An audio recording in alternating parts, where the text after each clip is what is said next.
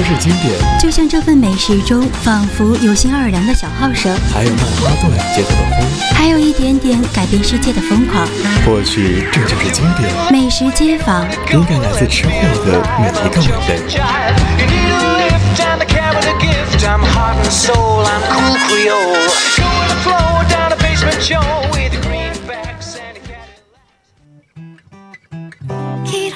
겨운의 줄곧 품이 좀 남는 밤새 컷그 속에 나를 쏙 감추고 걸음을 재촉해 걸었어.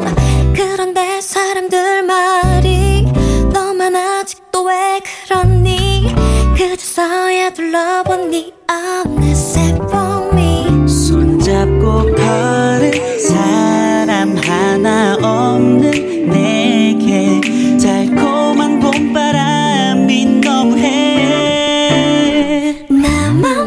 广播下的听众朋友们，大家好，很高兴在周三的同一时间与你们相约。今天呢，想和你们聊一聊关于杭州美食背后的故事。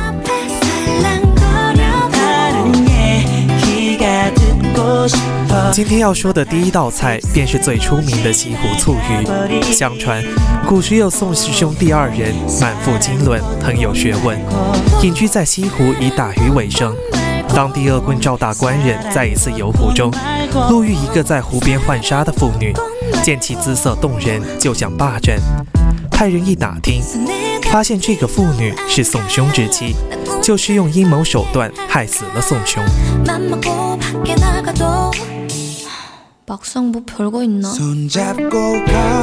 恶势力的侵害使宋家叔嫂非常激愤，两人一起上官府告状，祈求伸张正义，使恶棍受到惩罚。不曾想，当时的官府同恶势力是一个鼻孔出气，不但没有受理他们的控诉，反而将他们一顿棒打，并把他们赶出了官府。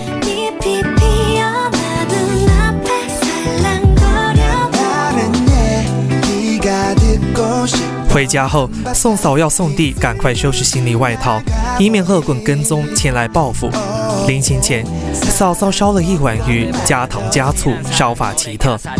宋弟问嫂嫂：“今天鱼怎么烧的这个样子？”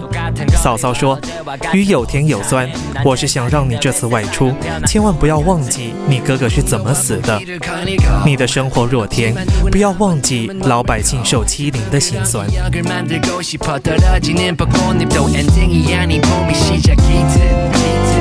사실은 요즘 옛날 생각이 나 걷기만 해도 그리워지니까 다시 느낄 수 있나 궁금해지지만 Then you know what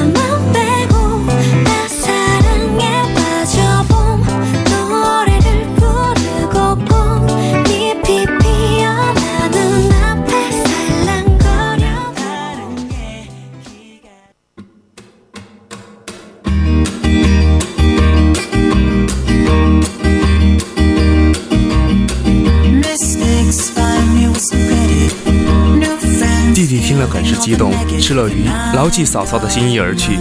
后来，宋弟在外励志苦读，取得了功名，回到杭州报了杀兄之仇，将那个恶棍惩办了。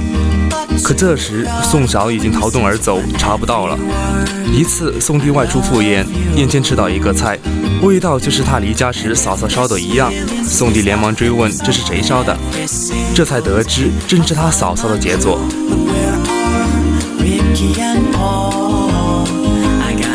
原来，从他走后，嫂嫂为了避免恶棍来纠缠，隐姓埋名躲入官家做厨工。宋帝找到了嫂嫂，很是高兴，就辞了官职，把嫂嫂接回了家，重新过起捕鱼为生的渔家生活。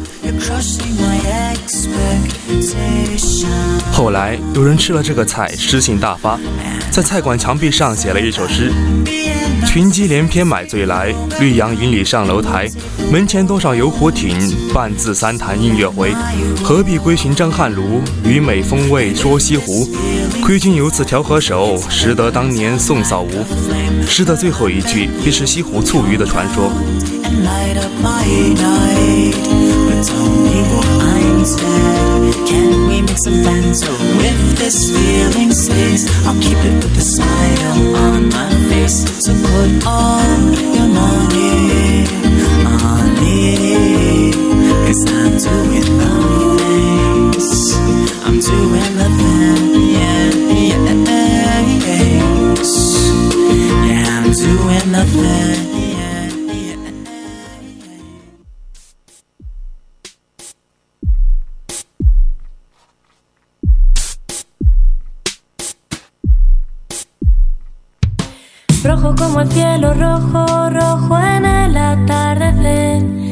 Rojo como un prohibido, rojo como mi jersey.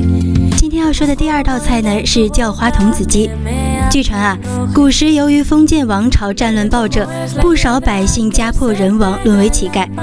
一天呢，有一个流落到江南的叫花，在饥寒交迫中昏倒，难友为他弄来一只小母鸡，却苦于没有炊具。急难中仿效烤红薯的方法，用烂泥把鸡包起来，放入篝火中，用柴草煨烤泥团，使其成熟。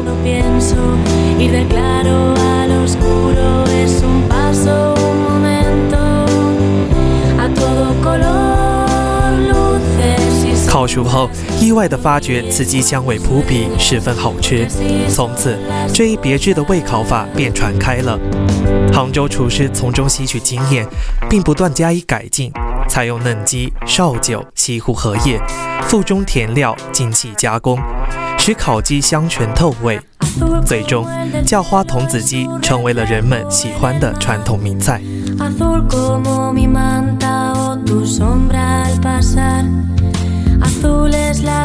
这第三道菜呢是砂锅鱼头豆腐。据说啊，有一年初春，乾隆来杭州，穿便服上吴山私游，恰逢大雨，他逃至半山腰一户人家屋檐下避雨。雨久不停，乾隆又冷又饿，便推门入屋要求供饭。心地善良的主人王小二是饮食店的伙计，见此状十分同情，无奈家中清贫，只好东拼西凑，将仅有的一块豆腐一半用来烧菠菜，余下的用半片鱼头放入砂锅中炖了给他吃。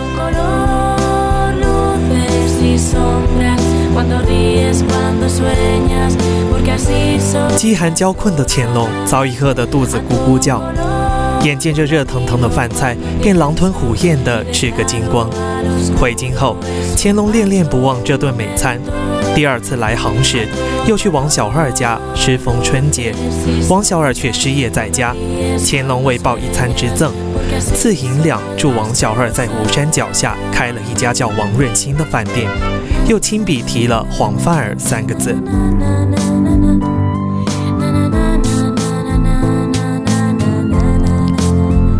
王小二精心经营，专门供应鱼头豆腐等菜肴，顾客慕名而来，生意十分兴隆。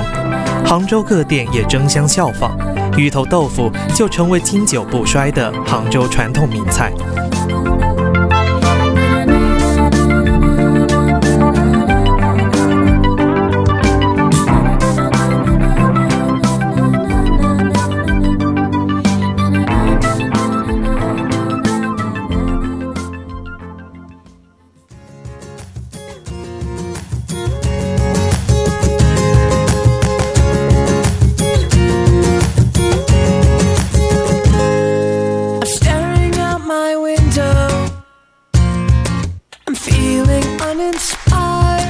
龙井虾仁是一道体现西湖秀美气质的传统名菜，它的创制据说是受苏东坡《望江南》中“休对故人思故国，日将新火试新茶，诗酒趁年华”的启发。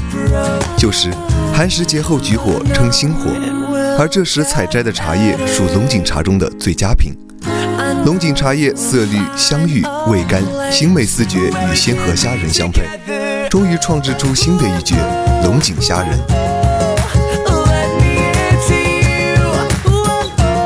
接着来说说池玉京城的民谣《宋嫂渔羹》。据《武林旧事》记载，淳熙六年，宋高宗赵构乘豫州闲游西湖，并内侍买湖中鲑鱼放生。宣唤中有一卖鱼羹的妇人叫宋五嫂，自称是东京开封人，随皇上南迁到此，在西湖边以制鱼羹为生。高宗命其上船吃了他做的鱼羹，十分赞赏。从此这道菜声名鹊起，富家巨士争相购食。Even though we're miles and miles and miles apart, I know you make me better. 最后来说一道甜点——桂花香栗羹。唐明皇时有个中秋之夜，皎洁的月光把大地照得晶亮，寂寞的嫦娥在广寒宫中凝望人间，见到杭州西湖风景胜似天堂，游人尽情欢乐，禁不住舒展广袖，翩翩起舞。吴刚手机桂树为他伴奏，真的可谓是天香桂子落纷纷。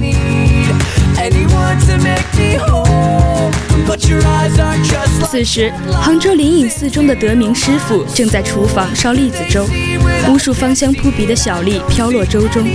众僧尝了这种粥，都说特别好吃。德明师傅很高兴，便把散落在地上的桂子拾起来种在山上。很快，这些桂子到第二年中秋就成熟开花了。从此，西湖四周就有了各种新香的桂花。三秋桂子，十里荷花，也就成为古都杭州的美称。桂花栗子粥经不断改进，也变成桂花鲜栗羹，流传下来。